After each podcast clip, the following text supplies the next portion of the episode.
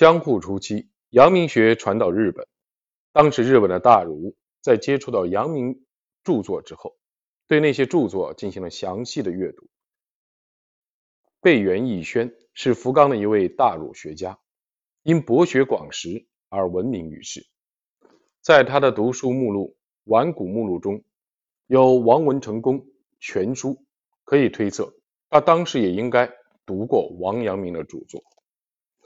最早在日本介绍阳明学的是中江藤树，他先是在伊予国大州为官，后来辞官回家侍奉双亲，被尊称为晋江圣人。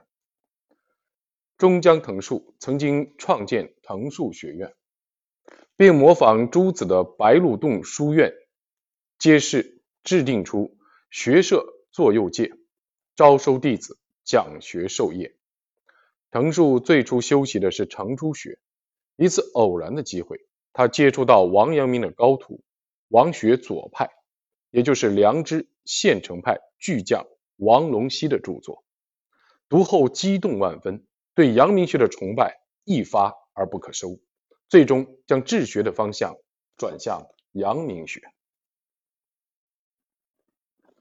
为什么王学左派的良知会如此的打动？中江藤树呢？王觉左派主张，无论我们多么的卑微，都和圣人一样，具有完满的良知，无需做学问，也无需就能变成圣人时，这个人肯定会产生强大的自信。因此，中江藤树会对阳明学产生兴趣，也就理所当然了。王学左派的思想是对王阳明良知说的刨根问底。他最大的功绩在于阐明了王阳明潜藏于内心而没有直接言明的思想，但同时也产生了极大的弊端。此派的学者不赞同用伦理道德来约束自己，提倡人性的解放与自由，呼吁依照情感和本能去做事，结果乱了世间的纲纪。他们大都率性而为，一旦对社会和政治不满。便会毫无忌惮发怒，同时也出现了一些家伙狂言酒色财气，不爱菩提路，并把这些惊世骇俗的举动看作是顺应良知的行为。日本社会从战后一直延续到现在的风潮，和明末的风潮极其相似。如上所述，中江藤树因为王学左派的良知说而对阳明学产生了兴趣。但是藤树没有沿袭王学左派的行为，其实不只是中江藤树，所有的日本的阳明学者都是如此。日本人对阳明学的吸收是积极和稳健的。自古以来，日本的民族就推崇同心同德，这和《论语》中的“吾非斯人之徒，与而谁与”有些类似。所以日本人很容易就能接受推崇仁爱精神的儒学。日本是单一民族、单一语言，人与人的心灵自然相通，也不存在严重的对立。对于这一民族性，日本人一直以来都积极的吸收外来的文化。总而言之，日本人天生就具有自他一体的世界观，再加上没有遭遇过外族的入侵，所以。最终形成了兼容并蓄的民族性。日本人自他一体的世界观，不仅仅体现在人与人的关系上，也体现在人与自然的关系上。日本列岛地理气候多样，漫长的海岸线呈锯齿状，四季的变换营造出绚丽的色彩。生长于此的日本人和大自然融为一体，情感也变得丰富。具有此种民族性的日本人，当然。会乐于接受以仁爱为本的儒家思想。